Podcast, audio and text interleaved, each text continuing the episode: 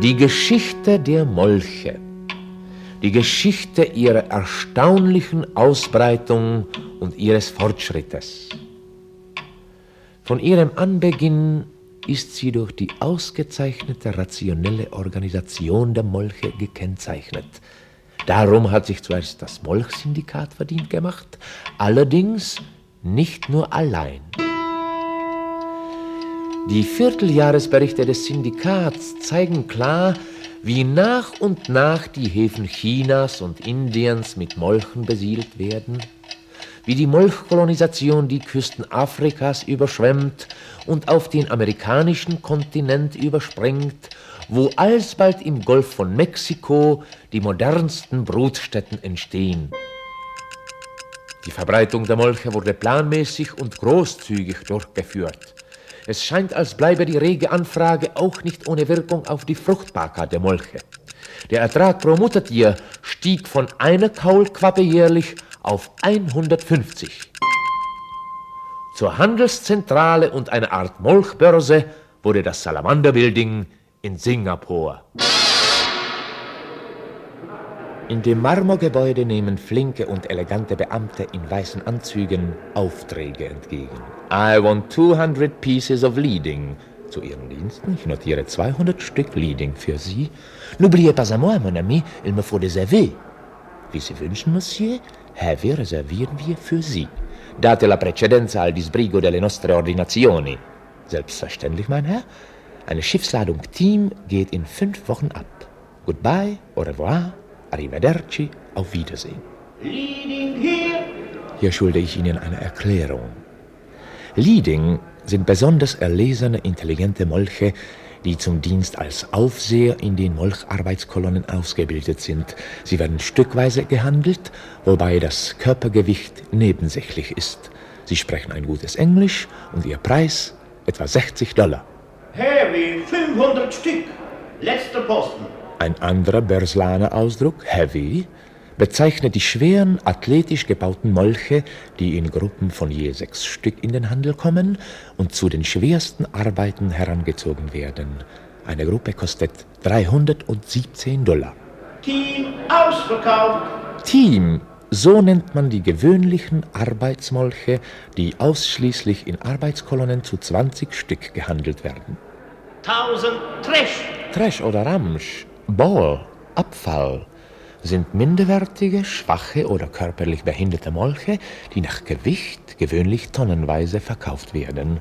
Ein Kilogramm Lebendgewicht kostet heute nur sieben bis zehn Cent. Dann hat uns Herr Povondra noch einen prächtigen Ausschnitt hinterlassen, der die gekürzte Fassung des Vortrags einer prominenten deutschen Persönlichkeit enthält. Bericht über die somatische Veranlagung der Molche. Die Versuche, die ich in meinem Hamburger Laboratorium mit dem pazifischen Riesenmolch Andreas Scheutz-Ritschudi angestellt habe, äh, waren von einem ganz bestimmten Ziel getragen. Die Widerstandsfähigkeit der Molche bei Milieuveränderung und anderen äußeren Eingriffen zu testen und dadurch ihre praktische Verwendbarkeit unter Beweis zu stellen. Die erste Versuchsserie sollte feststellen, wie lange es der Molch außerhalb des Wassers aushält. Die Versuchstiere wurden in trockenen Behältern bei einer Temperatur von 40 bis 50 Grad Celsius gehalten. Nach einigen Stunden stellte sich bei ihnen sichtliche Müdigkeit ein. Wenn sie mit Wasser benetzt wurden, wurden sie wieder munter. Nach 24 Stunden lagen sie unbeweglich da und nach drei Tagen trat der Zustand der kataleptischen Starrxerose ein. Die Tiere reagierten selbst auf Anreize durch elektrische Brennschneider nicht mehr. Äh, bei Versuchen mit stark verdünnter Lauge, Industrieabwässern, Gerbsäure und so weiter fiel die Haut in Fetzen ab und die Tiere gingen an eine Art Kiemenbrand ein. Für unsere Flüsse sind die Molche praktisch unverwendbar. Eine weitere Versuchsreihe hatte die Regenerationsfähigkeit der Molche zum Gegenstand. Wenn einem Molch der Schwanz abgehackt wird, wächst ein neuer binnen 14 Tagen nach. Ebenso wachsen die Gliedmassen nach. Wird einem Molch der Kopf amputiert oder der Leib zwischen Hals und Beckenknochen durchschnitten, geht das Tier ein. Hingegen kann der Magen, ein Teil des Darms, zwei Drittel der Leber und andere Organe ohne Störung der Lebensfunktionen entfernt werden, sodass man sagen kann, dass ein bei lebendigem Leib beinahe ausgenommener Molch noch lebensfähig bleibt. Kein anderes Tier ist gegen Verletzungen aller Art so widerstandsfähig wie gerade der Molch. Dies würde ihn zu einem erstklassigen, nahezu unverwüstlichen Kriegstier prädestinieren. Dem steht aber leider seine angeborene Friedensliebe und natürliche Wehrlosigkeit entgegen. Das Fleisch des Molches wurde für ungenießbar gehalten. Dr. Hinkel hat in zahlreichen an sich selbst durchgeführten Versuchen festgestellt, dass die schädlichen Einwirkungen beseitigt werden können, wenn das in Streifen geschnittene Fleisch mit heißem Wasser abgebrüht und nach gründlichem Waschen 24 Stunden in einer schwachen Hypermanganlösung belassen wird. Wir haben einen so bereiteten Molch namens Hans verspeist. Es war dies ein gebildetes und kluges Tier mit besonderer Begabung für wissenschaftliche Arbeit. Es hatte in Dr. Hinkels Abteilung als Laborant gearbeitet und konnte auch mit komplizierten chemischen Analysen beauftragt werden. Äh, lange Abende haben wir uns mit Hans unterhalten, wobei uns sein unlöschbarer Wissensdrang bemerkenswert erschien. Sein Fleisch war dunkel und schwammig, hinterließ jedoch keine schädlichen Folgen. Sicher ist, dass im Kriegsfalle das Molchfleisch ein erwünschter und billiger Ersatz für Rindfleisch wäre. Na, es ist ganz natürlich, dass die Molche aufhörten, eine Sensation zu sein, als es ihrer schon mehrere hundert Millionen gab. Sie erwiesen sich als äußerst vielseitig nützliche Geschöpfe, und sie wurden daher als etwas betrachtet, das zum rationellen und normalen Lauf der Welt gehört. Die Molche erhielten eine gediegene Schulbildung, in Marseille wurde das erste Lyzeum für Molche eröffnet, wo die Kaulquappen der dortigen Salamander in Französisch, Mathematik und Kulturgeschichte unterrichtet wurden. Auf Antrag des Verbandes der Direktorinnen von Mädchenpensionaten wurde den Molchen Unterricht in guten Manieren erteilt. Die Vereinigung der Sprachschulbesitzer stellte die Frage, welche Weltsprache die Salamander lernen sollten. Das Ergebnis war, dass die Molche mehr oder weniger gut fast alle Sprachen der Welt sprachen, je nach der Küste, an der sie lebten. Die Vorsitzende der neu gegründeten Liga zum Schutze der Molche, Lady Huddersfield, gab in vielen Sprachen folgenden Aufruf heraus.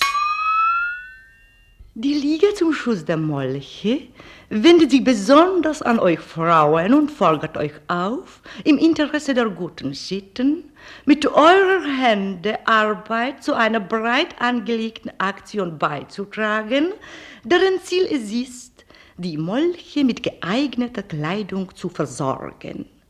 Zu diesem Zweck ist am besten ein 40 cm langes Recken geeignet, aber weit etwa 60 cm, womöglich mit eingenähtem Gummiband.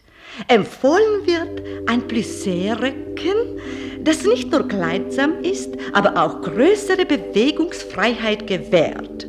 Für tropische Länder genügt eine Schürze, die durch eine Schnur in der Lendengegend festgehalten wird, aus ganz einfachem, leicht waschbarem Stoff, eventuell aus älteren Bestandteilen eurer Garderobe.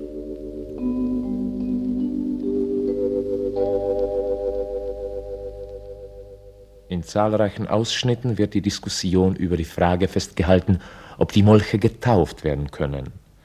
Die katholische Kirche nahm von Anbeginn eine konsequent ablehnende Haltung ein. Die Molche sind ja keine Abkömmlinge Adams, sie wurden nicht in der Erbsünde gezeugt, sie können deshalb nicht durch das Sakrament von dieser Sünde geläutert werden. Es liegt auf der Hand, dass infolge des Drucks eines gewissen Teils der öffentlichen Meinung beim Völkerbund eine Sonderkommission zum Studium der Molchfrage ins Leben gerufen wurde, in der die Molche durch zwei Delegierte vertreten waren. Diese Kommission leistete bedeutende und verdienstvolle Arbeit. vor allem dadurch, dass sie allen brennenden politischen und wirtschaftlichen Fragen sorgfältig aus dem Wege ging. Sie tagte viele Jahre lang permanent und trat zu insgesamt mehr als 1300 Sitzungen zusammen, in denen fleißig beraten wurde, und zwar über die internationale Einigung über die für die Molche anzuwendende Terminologie. Lange Jahre hindurch trug Herr Povondra die verschiedensten Pressenachrichten über die Molche zusammen. Im Großen und Ganzen gesehen spiegeln diese Zeitungsausschnitte nur einen kurzen Zeitraum der Entwicklung der Salamander wider. Eine Entwicklung zu höchster Blüte.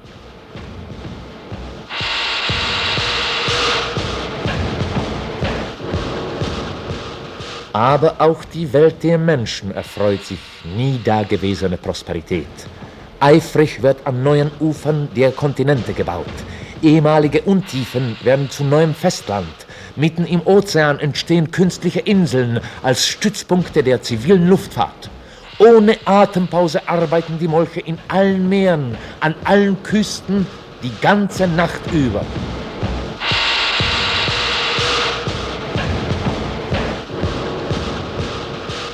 Sie haben ihre überfüllten Arbeiterviertel, Häfen, Verkehrswege. Sie haben ihre mehr oder weniger unbekannte, jedoch technisch offensichtlich hochentwickelte Welt.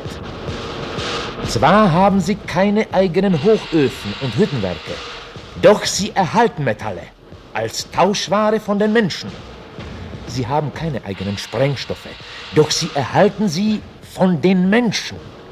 Als Kraftstoff dient ihnen das Meer mit Ebbe und Flut, mit seinen Tiefströmungen und Temperaturschwankungen. Nie zuvor in der Geschichte der Menschheit ist so viel erzeugt, gebaut und verdient worden wie in jener Zeit der Größe. Herr Povondra besaß eine Unmenge von Zeitungsausschnitten. Eins, zwei glatt, eins, zwei verkehrt. Du, äh, eins, reich mir mal die Schere, Mutter. Zwei. Das schneide ich mir aus. Ja, ja. Was Wichtiges in der Zeitung? Mal wieder diese Londoner Konferenz. Also das war was so, Mutter. Na, da, da hör mal. Zwei, Eine vier, sechs. Konferenz der Küstenstaaten, auf der die internationale Sal Salamander... Du borg mir doch die Brille. Ja. Ja.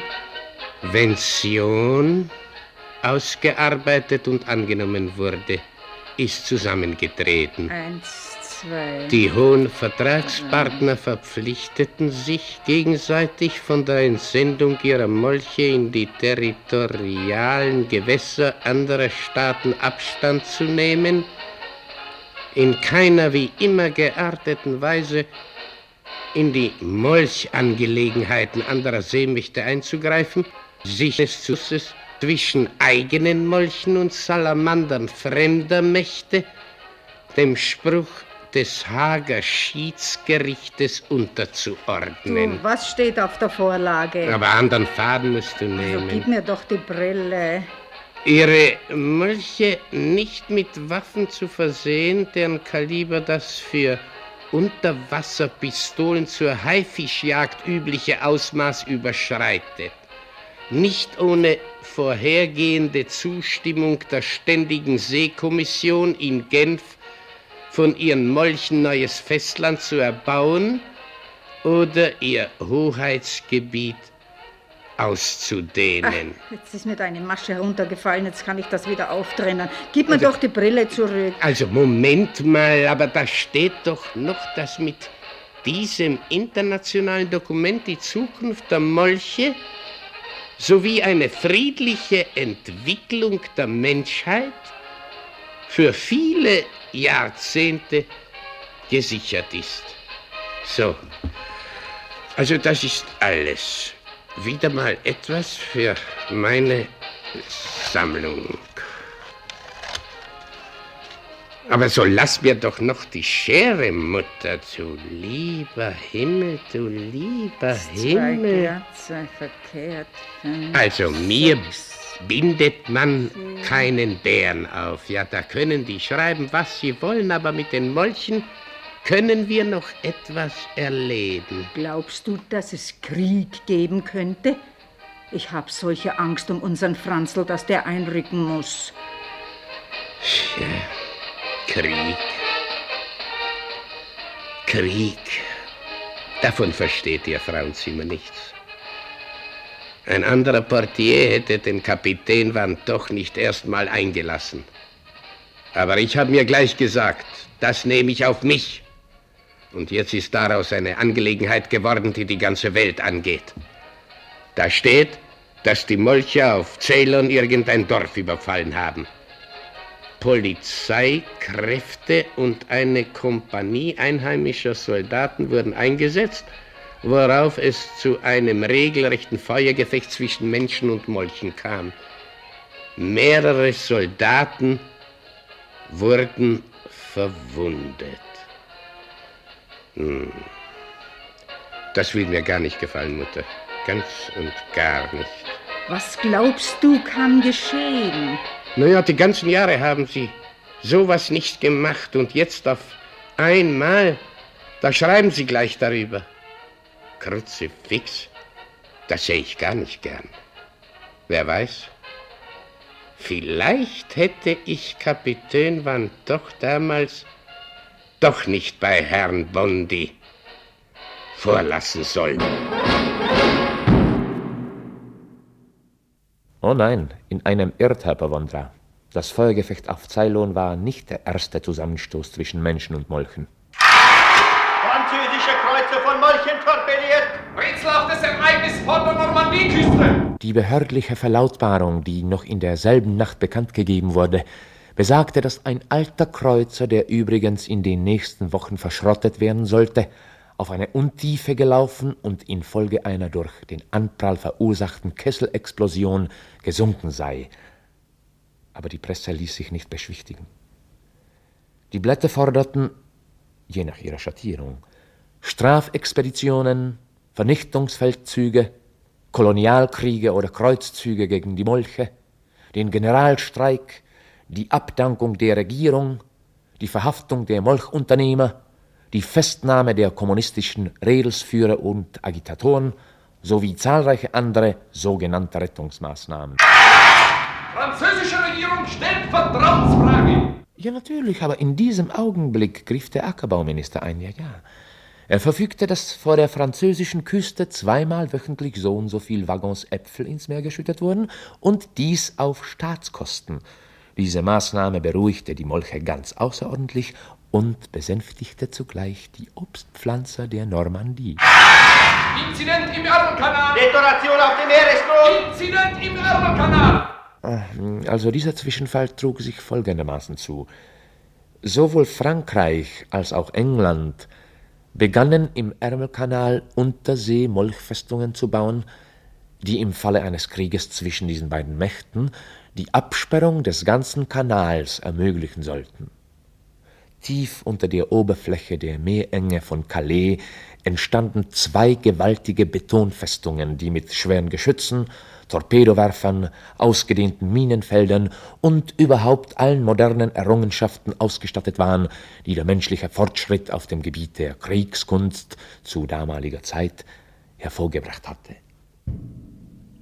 Anscheinend ist an dem kritischen Tag auf dem Meeresgrund mitten im Kanal eine Arbeitskolonne britischer Molche auf französische Salamander gestoßen, wobei es zu einem Missverständnis kam.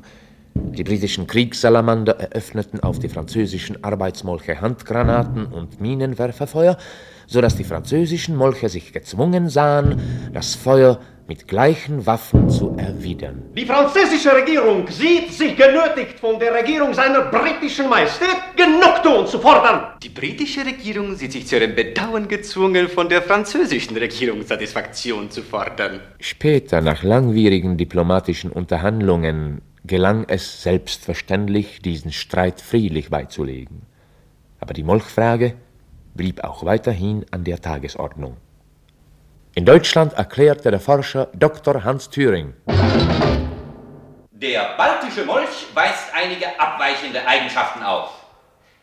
Er ist von hellerer Farbe, hat einen aufrechteren Gang, sein Schädelindex zeugt von einer längeren und schmäleren Schädelform als bei anderen Molcharten. Ich habe für ihn die Bezeichnung Nordmolch oder Edelmolch eingeführt, weil infolge des Einflusses deutschen Wesens dieser Molch sich zu einem völlig unterschiedlichen, rassisch höher stehenden Typus entwickelt hat, der ganz unstreitig allen übrigen Salamandern überlegen ist. Die Wiege des deutschen Nordmolchs stand bei Öningen. Die Spuren dieser Rasse stammen bereits aus dem Miozän. Darum Deutschland neue und weitere Küsten, Kolonien, das Weltmeer, damit überall in deutschen Gewässern ein neues Geschlecht reinrassiger Salamander heranwachsen kann. Ein Geschlecht hellhäutiger, aufrechtschreitender, langschädliger, urdeutscher Salamander. Der Salamandrismus hatte seinen unaufhaltsamen Siegeszug angetreten.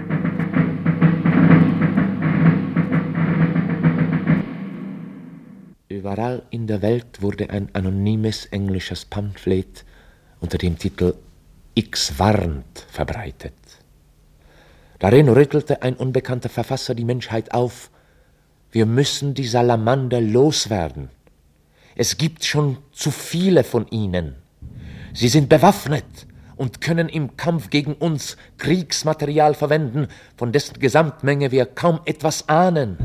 Füttern wir die Molche nicht länger, Verwendet sie nicht mehr zur Arbeit, verzichtet auf ihre Dienste, lasst sie ziehen, wohin sie wollen, wo sie sich selbst ernähren können, wie anderes säget ihr auch. Stellt die Waffenlieferungen an die Molche ein, liefert ihnen keine Metalle und Sprengstoffe, keine Maschinen mehr, gründet eine Liga gegen die Molche. Das Pamphlet wurde gelesen, kolportiert, studiert, Organisationen entstanden, die diese Losungen auf ihre Fahnen schrieben. Alle ernstzunehmenden politischen Instanzen erhoben jedoch den Einwand, dass eine solche Liga überflüssig sei. Wir haben ja erstens schon den Völkerbund und zweitens die Londoner Konvention, die den Seemächten untersagt, ihre Molche mit schweren Waffen auszurüsten. Und es ist keineswegs leicht von einem Staat die Abrüstung zu fordern, sofern er nicht die Gewissheit hat, dass keine andere Seemacht heimlich ihre Molche bewaffnet und so ihr Kriegspotenzial auf Kosten ihrer Nachbarn erhöht und so weiter. Solche Einwände, die, wie es schien, jedermann einleuchten mussten, wurden viele erhoben. Und so herrschte auch weiterhin Ruhe und Frieden, Frieden und Ruhe, Ruhe, Frieden, bis.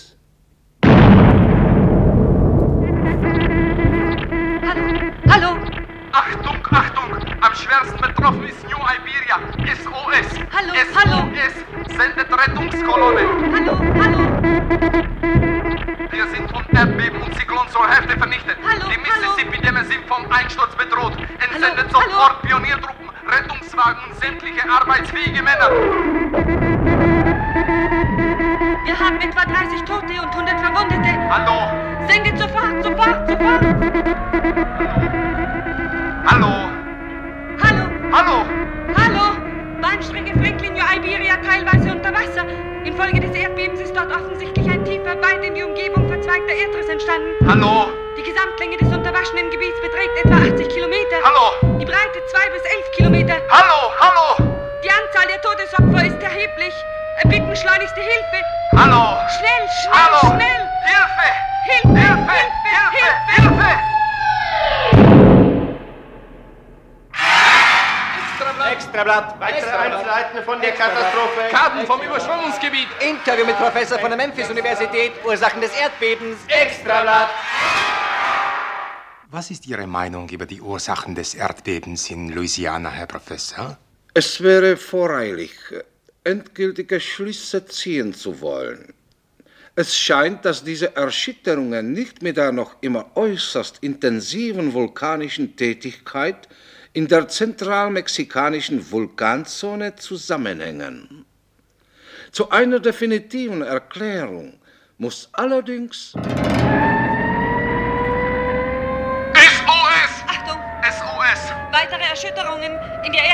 Nördlich von Nanking. SOS. Die betroffenen Gebiete rufen um Hilfe. SOS. Entsendet Rettungskolonnen. SOS. Erbitten Lebensmittel, freiwillige Helfer. SOS. Herr Professor, sind Sie der Ansicht, dass die vulkanische Tätigkeit unserer Erde zunimmt? Beginnt die Erdrinde zu bersten? Ich vertrete die Ansicht, dass die senegambische Erdspalte durch die Eruption einer vulkanischen Ader entstanden ist, die mit dem Vulkan Pico auf der Insel Fogo verbunden ist. Dieser Vulkan war noch im Jahre 1847 tätig und wurde seit dieser Zeit für erloschen gehalten. Die neuesten Forschungsergebnisse jedoch zeigen, Extrablatt. Extrablatt. Hunderttausende fliehen in die Berge. Japanische Kriegsflotte nach Überschwemmungsgebiet ausgelaufen. Hungersnot in die Katastrophengebieten. Extrablatt. Hallo, hallo. Chief Salamandric speaking. Stop all broadcasting. Human, stop your broadcasting. Chief Salamandric speaking.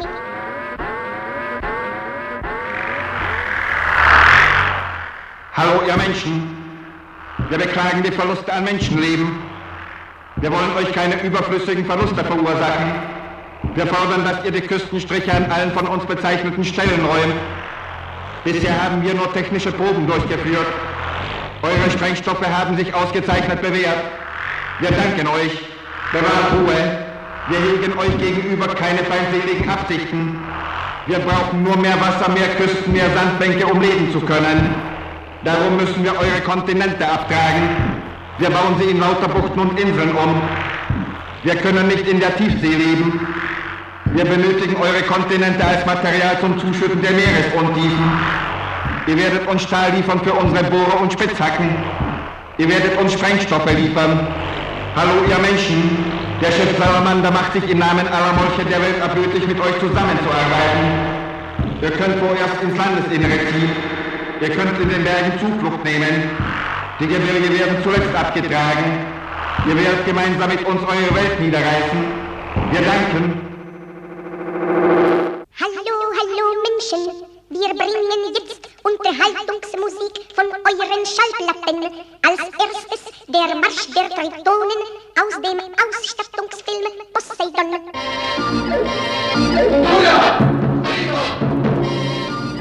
Die BBC muss die betrübliche Nachricht bekannt geben, dass ein britisches Kanonenboot, das die Rundfunkstation der Molche vernichten sollte, von einem Torpedo getroffen und versenkt wurde. Die britische Regierung hat die Einstellung sämtlicher Sprengstofftransporte angeordnet.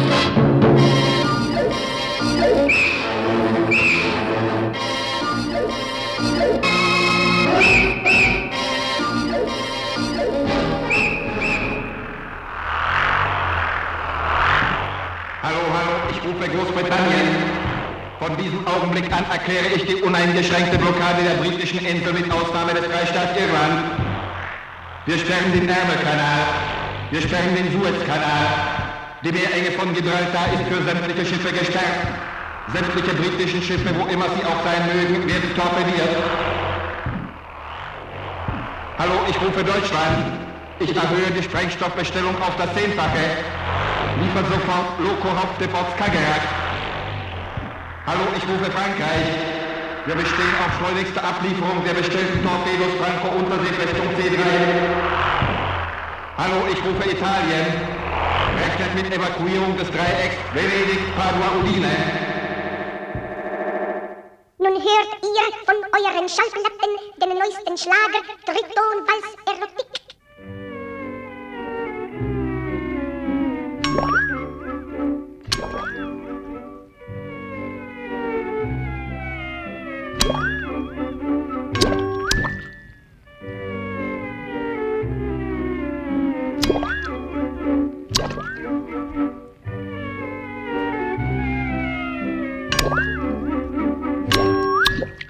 Dieser Krieg war ein seltsamer Krieg, sofern überhaupt von einem Krieg die Rede sein konnte.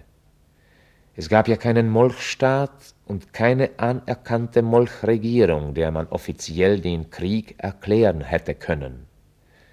Der erste Staat, der sich im Kriegszustand mit den Salamandern befand, war Großbritannien. Gleich in den ersten Stunden nach Eröffnung der Feindseligkeiten versenkten die Molche fast die gesamte britische Kriegsflotte. Schon nach einigen Wochen stellte sich auf den britischen Inseln ein geradezu katastrophaler Mangel an Lebensmitteln ein. Das britische Volk ertrug ihn mit beispielloser Tapferkeit, obschon es so tief sank, dass es sämtliche Rennpferde verzehrte.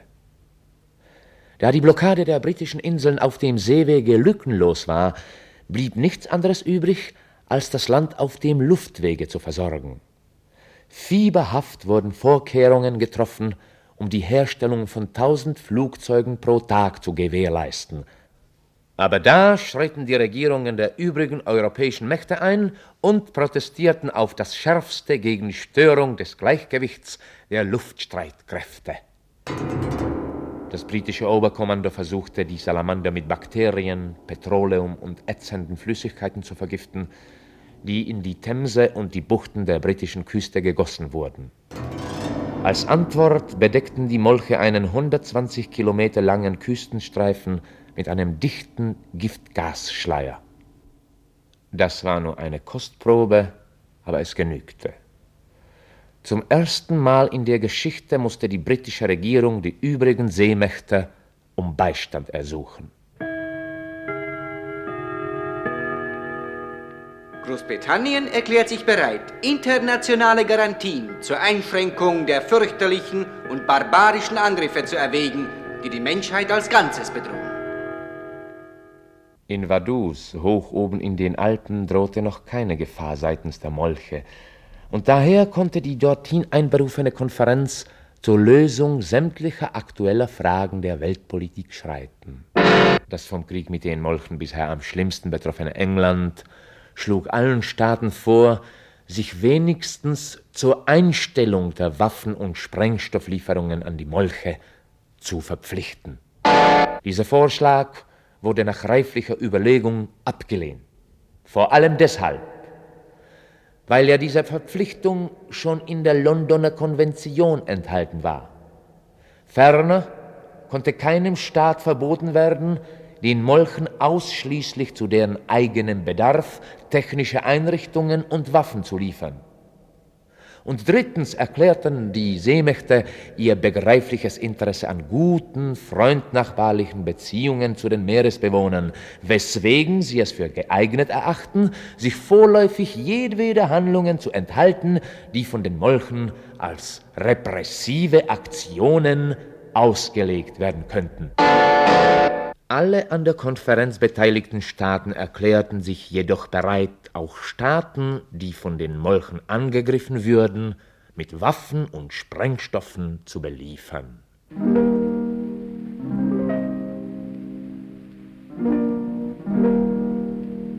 Verehrte Freunde, ich begrüße Sie an Ihren Empfängern. Wir schalten nach Vaduz in den Sitzungssaal der Konferenz um.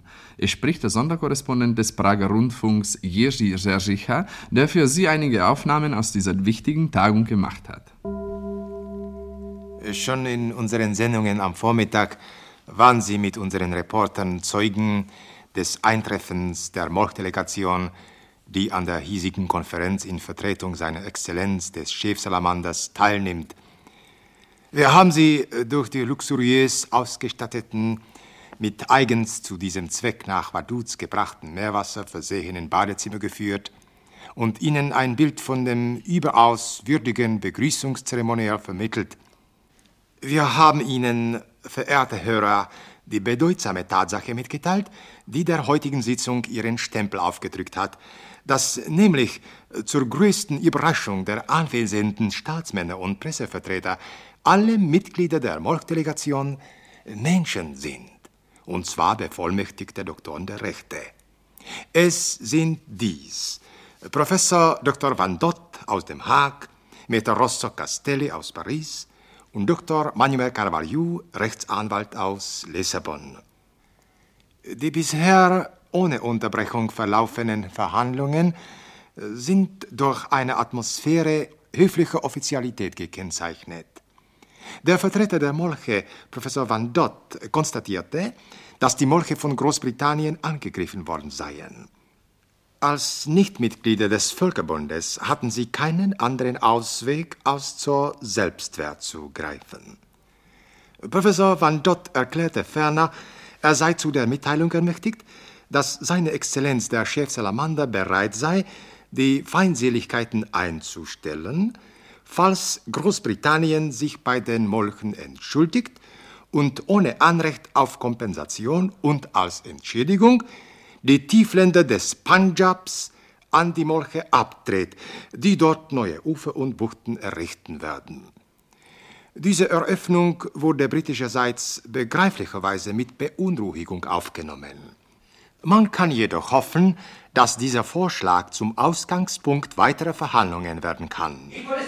Der Protest kommt vom französischen Delegierten in der Angelegenheit der senegambischen Küste, die von einer Explosion vernichtet worden war. Nein, nein, der Herr Dr. Castelli hat das Wort. Danke. Als bevollmächtigter Vertreter der Molche und als gebürtiger Pariser fordere ich die Vertreter Frankreichs auf, ihre gegen die Molche erhobene Beschuldigung zu beweisen. Kapazitäten von Weltruf auf dem Gebiet der Seismologie haben erklärt, dass der Erdrutsch in Senegambien vulkanischer Ursprungs war und mit der eruptiven Tätigkeit des Vulkans Pico zusammenhing. Wenn Sie Beweise dafür haben, dass das Erdbeben in Senegambien durch die Tätigkeit meiner Klienten verursacht wurde, bitte, ich warte auf Sie. Aber Ihr Chef Salamander hat doch selbst erklärt, dass das die Molche getan haben. Professor Van Dott? Seine Ansprache war aber unoffiziell. Monsieur Castelli? Ja, wir sind ermächtigt, die erwähnte Ansprache zu dementieren. Der Chef Salamander ist aber trotzdem bereit, den in der senegambischen Erdspalte entstandenen Meerbusen der französischen Regierung abzukaufen. Unerhört! Wir sind ermächtigt, mit der französischen Regierung den Kaufpreis zu vereinbaren. Niemals, niemals! Ich setze jedoch voraus, dass der einschlägige Kaufvertrag auch einen Teil französischen Gebiets im Ausmaß von 6720 Quadratkilometern einschließen wird. Die Molch-Regierung erklärt sich bereit, diesen südfranzösischen Landstrich abzukaufen. Damit Ihre Salamander aus einem Stück Frankreichs Meeresboden machen. Niemals, niemals! Frankreich wird diese Worte bereuen, mein Herr. Heute war noch von einem Kaufpreis die Rede. So was! In diesem Augenblick entstand eine äußerst dramatische Situation. Einzelheiten bringen wir in den Spätnachrichten. Auf der Konferenz wurde ferner über ein internationales Angebot verhandelt, wonach die Molche, statt alte, dicht besiedelte Kontinente einzureißen, neue Wohnstätten für sich bauen sollten. Dieses Angebot wurde von dem Versprechen eines bedeutenden Kredits gestützt. Der Vertreter der Molche, Dr. Carvalho, betonte in seiner Antwort, Jedem Kind muss es einleuchten, dass es weitaus langwieriger und kostspieliger ist, neue Kontinente zu bauen, als altes Festland abzutragen. Unsere Klienten benötigen neue Ufer und Buchten in kürzester Zeit. Das ist für sie eine Frage des Seins oder Nichtseins. Es wäre für die Menschheit vorteilhafter, das generöse Angebot des Chefsalamanders anzunehmen, der heute noch bereit ist, den Menschen die Welt abzukaufen, statt sich ihrer gewaltsam zu bemächtigen.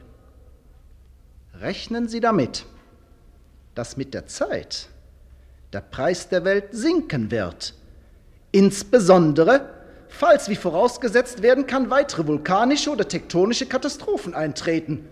Katastrophen von bedeutend größerem Ausmaß als die, deren Zeugen wir bisher waren, falls sich dadurch das Flächenausmaß der Kontinente wesentlich verringert. Ich wäre froh, meine Herren, wirklich, ich wäre froh, wenn die Delegierten, die bisher noch anderer Meinung sind, begreifen könnten.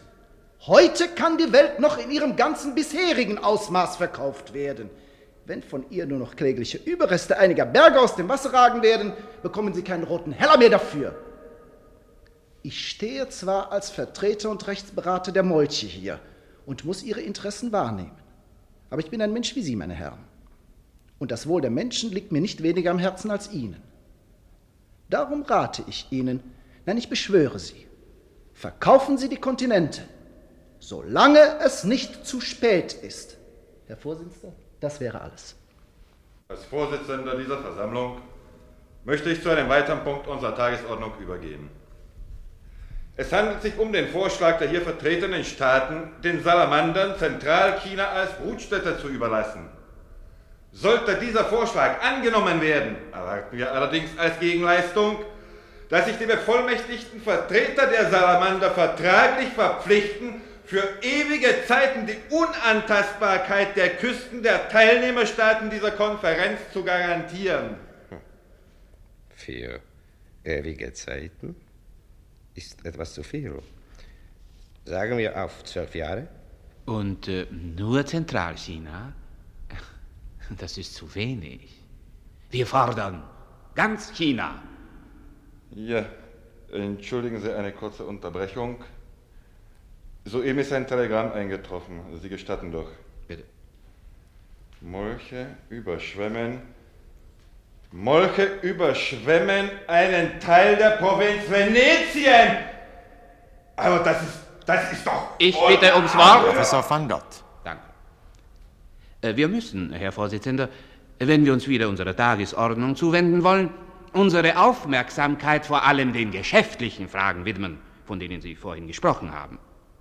Der Chef Salamander hat uns beauftragt, Ihnen sein Angebot zu übermitteln, diejenigen Teile des europäischen Festlandes, an denen seine Exzellenz der Chef Salamander interessiert ist, zu bezahlen. Und äh, zwar zweifellos ausnehmend gut, nämlich in Gold. Ihr Angebot, äh, vielmehr Ihr Vorschlag, uns das Gebiet Chinas zur Überschwemmung zur Verfügung zu stellen, bedarf jedoch weiterer Ergänzungen, vor allem Ihrerseits. Jedermann muss einsehen, dass die interessierten Staaten die Abtragung Chinas auch bezahlen müssen. Für die Abtragung Chinas sind unsere Klienten nicht gewillt, irgendeine Kompensation zu leisten. Denn die Überschwemmung Chinas liegt in Ihrem Interesse, meine Herren.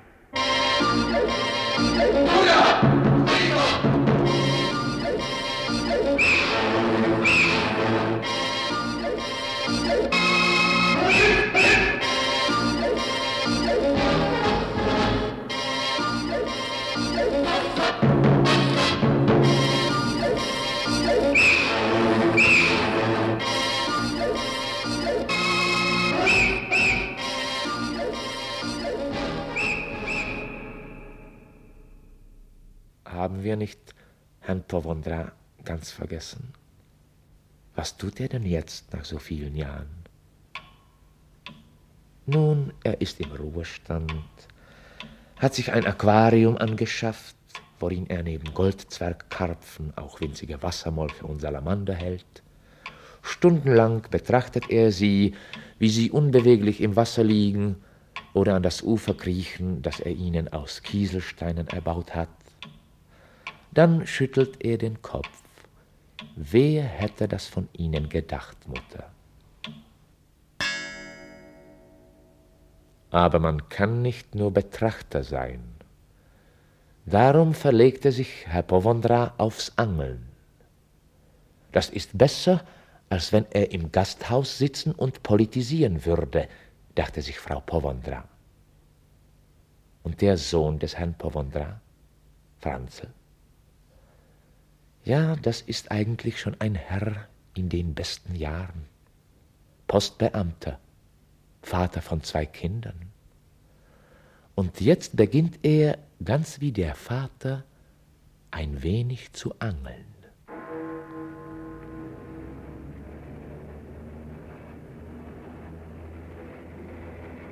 Weißen Sie? Psst, schweig doch. Na, Vater, weißen Sie, weißen kaum, Sie? Kaum. Nicht viel los heute. Hast du eine Zeitung? Versteht sich, da? Na und was steht drin? Ach, fast gar nichts. Da, da lese ich nur, dass sich die Molche schon an Dresden heranmachen. Der Deutsche ist also im Eimer, ja. Deutschland ist auch schon von der Landkarte verschwunden. Und was die früher mal für Lärm geschlagen haben, das war vielleicht ein schreckendauernd Krieg und nichts als Krieg. Ja. Aber mit den Molchen wird auch der Deutsche nicht fertig. Achtung, Vater, du hast einen Fisch an der Angel. Das ist ja doch nur ein Stichling. Hm, man wundert sich über gar nichts mehr. Das gab früher immer ein Geschrei, wenn die Molche wieder mal ein Land überschwemmten. Und wenn es auch nur Mesopotamien oder China war. Die Zeitungen waren immer ganz voll davon. Heute nimmt das niemand mehr so ernst. Aber alles wird teurer. In den Läden bekommt man es eben doch schon zu spüren, wenn ein Stück Welt versinkt. Ordentlich haben sie uns das Land abgenagt. Ein Glück noch, dass es ebenso so langsam geht. Ja. Und du sagst, Franzl, die Molche sind schon bei Dresden? 16 Kilometer von Dresden, Vater. Ganz Sachsen wird bald unter Wasser sein. Ah, da wird sich der Franzose freuen, wenn der Deutsche im Eimer ist. der wird's jetzt leichter haben. Hm, das wiederum nicht, Vater. Unlängst stand in der Zeitung, dass ein gutes Drittel von Frankreich unter Wasser ist. Wenn das nur nicht zu uns kommt. Weißt du, wenn man Kinder hat. Was meinst du denn zu uns nach Prag? Wie sollten sie denn herkommen? Über unsere Berge? Meinetwegen auf der Elbe und dann weiter auf der Moldau. Aber dann müssten sie vorerst mal die Felsen abtragen. Und außerdem, außerdem sind wir ein neutraler Staat. Und darum können sie uns gar nichts anhaben. Hier sind eben andere Verhältnisse als irgendwo, na, irgendwo in Guatemala. Äh, so ist das. Und rede nicht dauernd, sonst fange ich nichts.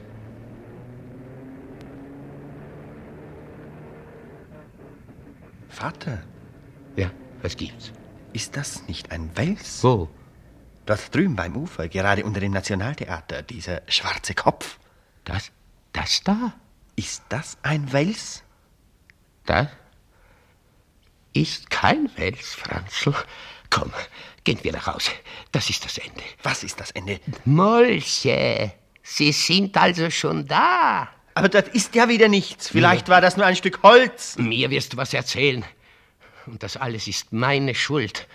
Wenn ich damals diesen Kapitän nicht zum Herrn Bondi hereingelassen hätte. Aber Vater, es ist doch nichts geschehen. Das verstehst du nicht. Das ist das Ende, weißt du. Das Ende der Welt. Das Meer kommt auch her, wenn die Molche da sind. Und das alles ist mein Werk. Mein, mein Werk. Unsinn, bilde dir das nicht ein. Das haben alle verschuldet. Das Kapital hat das verschuldet. Sie wollten immer mehr und mehr Molche haben. Verdienen wollten sie das an ist ihnen. Das Ende der Welt, sag ich dir. Ich hätte diesen Kapitän nicht anmelden sollen. Ich weiß, ich bin an allem schuld. Ich, ich, ich. Gehen wir nicht lieber nach Hause, Vater? Nur einen Wunsch habe ich. Einen einzigen Wunsch. Dass mir die Kinder verzeihen.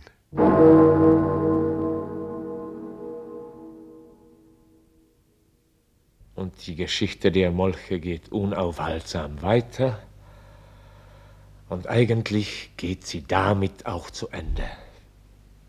Die Länder der Menschen werden zerschlagen. Du! Brausende Wassermengen. Warte! Überfluten. Hör zu, du willst das so lassen? Unabwendbar. Äh, Was hast du gesagt? Ich bin deine innere Stimme. Was? Die musst du anhören. Ich höre ja zu. Du wirst wirklich die ganze Menschheit untergehen lassen? Frag nicht, was ich will. Glaubst du, dass ich das alles haben wollte? Das ist ganz einfach die Logik der Geschehnisse. Aber geh. Ich habe ja alles getan, was in meiner Macht war. Ich habe gewarnt, ich habe gerufen, gebt den Molchen keine Waffen und Sprengstoffe, macht Schluss mit dem scheußlichen Salamandergeschäft.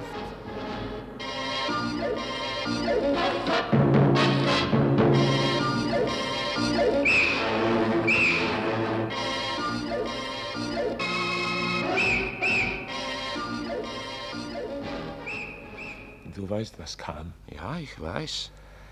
Sie hatten tausend vollkommen berechtigte wirtschaftliche und politische Einwände, warum das nicht geht. Die Welt wird aus allgemein anerkannten politischen und wirtschaftlichen Gründen untergehen und versinken, unter Zuhilfenahme der Wissenschaft, Technik und öffentlichen Meinung und mit dem Aufwand des ganzen menschlichen Verstandes. Und tut dir die Menschheit nicht leid? Um Himmels Willen, lass mich doch in Frieden. Sag mal. Wie könnte mir die Menschheit nicht leid tun? Na, siehst du. Aber, aber das größte Mitleid hatte ich mit ihr, als ich sah, wie sie sich selbst, koste es, was es wolle, ins Unheil stürzte. Man könnte da heulen, wenn man das sieht. Brüllen und mit den Händen ringen, als wenn man einen Zug auf ein falsches Gleis auffahren sieht. Jetzt kann man daran nichts mehr ändern. Warum denn? Die Molche werden sich ständig vermehren und das alte Festland zerstückeln. Und könnte man die Molche nicht zum Stehen bringen? Ah, könnte man sie nicht irgendwie aussterben lassen? Das wäre doch allzu einfach, mein Lieber. Soll denn die Natur dauernd wieder gut machen, was die Menschen anrichten? Du, ich sage dir etwas. Na? Weißt du, wer noch jetzt, wo schon ein Großteil Europas unter Wasser steht, den Molchen Sprengstoffe, Torpedos und Bohrmaschinen liefert? Weißt du, wer Tag und Nacht fieberhaft in den Laboratorien arbeitet, um wirkungsvollere Maschinen und Materialien zur Sprengung der Welt ausfindig zu machen? Weißt du, wer den Molchen Geld vorstreckt? Wer dieses ganze Ende der Welt, diese neue Sintflut finanziert? Das weiß ich eben. Ja, siehst du. Wenn den Menschen nur die Molche gegenüberstünden, ließe sich noch etwas machen, aber, aber Menschen gegen Menschen, das kann niemand aufhalten. Augenblick, was hast du gesagt? Menschen gegen Menschen. Da fällt mir doch etwas ein. Am Ende ginge es so, Molche gegen Molche. Ach, ich bitte dich, warum sollten die untereinander kämpfen? Die Salamander sind zivilisiert, Mensch, genau wie wir. Um Macht politische, wirtschaftliche, juridische, kulturelle und weiß Gott was für andere Argumente werden sie sicher nicht verlegen sein. Wa warte. Und sie haben Waffen. Vergiss nicht, dass sie erstklassig ausgerüstet sind. Warte, warte doch einen Augenblick. Na ja, wirklich. da müsste doch der Teufel drinstecken, wenn die das nicht fertig brächten. Na siehst du. Ich hab's. Du hast es? Na ja, ich hab's schon. Du, stell dir mal eine Weltkarte vor. Ja.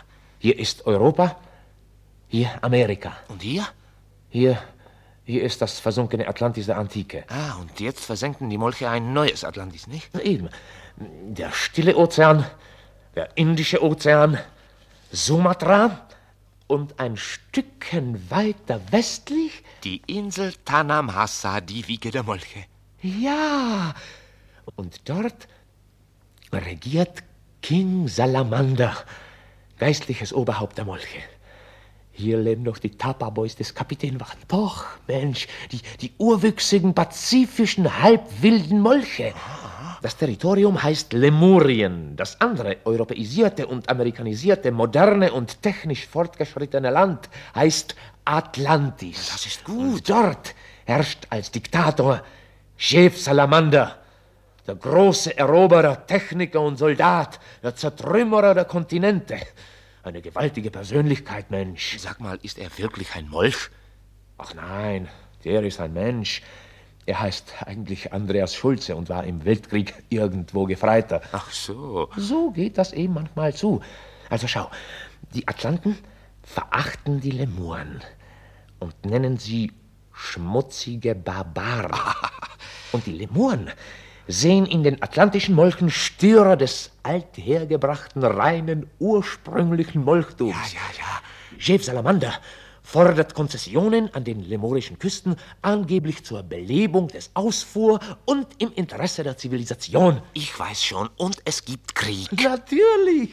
Weltkrieg der Molche gegen die Molche im Namen der Kultur und des Rechts, im Namen des wahren Molchtums, im Namen der nationalen Ehre und Größe. Ja fortgeschrittenen, kultivierten Atlanten verpesten die feindlichen Gewässer mit chemischen Giftstoffen und todbringenden Bakterienkulturen mit so vollkommenem Kriegsglück, dass alle Ozeane vergiftet werden. Und das ist das Ende, Mensch. Alle Molche kommen um. Alle? Bis zum letzten Molch? Gewiss. Die Molche werden verschwinden aussterben. Nichts als der öhnige Abdruck des Andreas Scheuchzeri bleibt von ihnen erhalten. Und die Menschen? Die Menschen? Ja, die Menschen.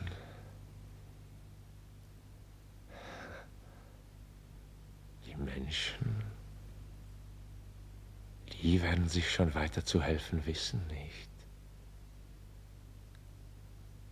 Und überhaupt, das ist das Ende,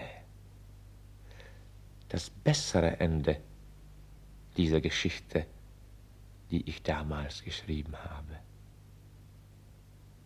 Damals im Jahre 1935.